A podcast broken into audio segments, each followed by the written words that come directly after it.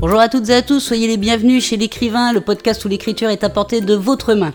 Je suis Maude et comme chaque semaine, je réponds à une question que vous m'avez posée sur les réseaux sociaux et qui concerne l'écriture. Cette semaine, je vais répondre non pas à une question posée par quelqu'un en particulier, mais plutôt à une question que je vois souvent sur les réseaux sociaux et qui a une réponse qui me laisse des fois un petit peu songeuse. Donc aujourd'hui, nous allons voir les différents types d'éditions. Alors pour commencer, je vais vous parler des maisons d'édition qui éditent un compte d'éditeur.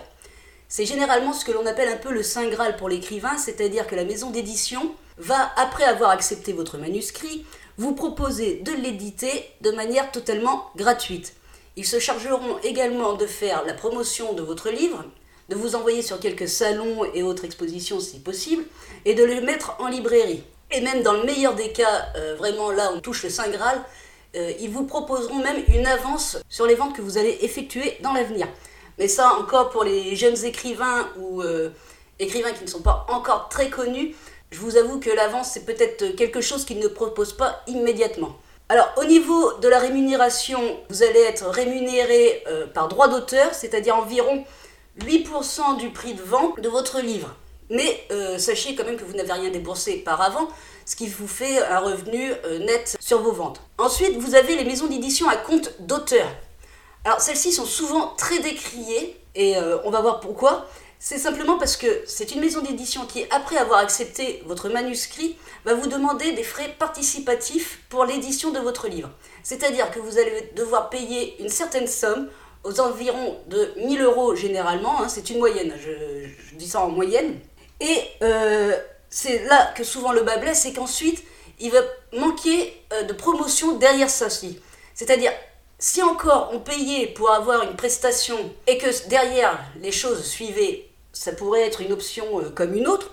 Cependant, il faut que vous sachiez que dans les maisons d'édition à compte d'auteur, la promotion est souvent absente, les corrections sont souvent absentes, les salons sont souvent absents, et pour vous dire même en général, vous allez payer pour quelque chose euh, qui vaut vraiment pas le coup. C'est-à-dire, vous allez vraiment perdre de l'argent. Ils vont vous proposer, bien entendu, euh, un prix de, droit d'auteur beaucoup plus élevé qui peut vous faire miroiter, c'est-à-dire entre 10% et 20% pour les livres numériques. Cependant, euh, vous allez devoir déjà débourser une première somme pour cela, et vous allez devoir en plus de cela euh, atteindre un certain montant de vente pour pouvoir toucher vos premiers droits d'auteur.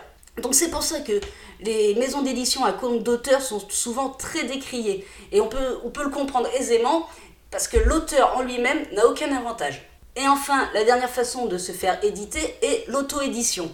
Alors là, euh, c'est quelque chose encore de différent vous allez devenir votre propre éditeur.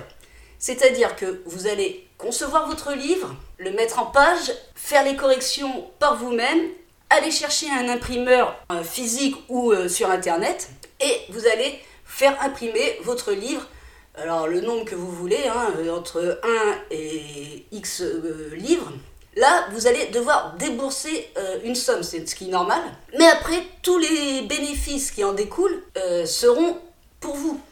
C'est-à-dire que du moment que vous aurez payé votre stock de livres, comme vous allez l'acheter moins cher que votre prix de vente, normalement, c'est le principe, vous allez récupérer votre argent et un bénéfice. Alors évidemment, c'est plus compliqué parce qu'il faut vraiment tout faire de A à Z entre l'écriture et après euh, les mises en page, la création de couvertures, même si certains sites euh, d'impression en ligne vous aident à créer ces couvertures et la mise en page en vous donnant des patrons, euh, ça va être une somme de travail en plus, il faut bien vous le dire. Mais l'auto-édition est quand même l'édition où vous gérez le mieux, où vous avez la main mise sur tout votre livre, tous vos bénéfices et ainsi que ce qui en découle.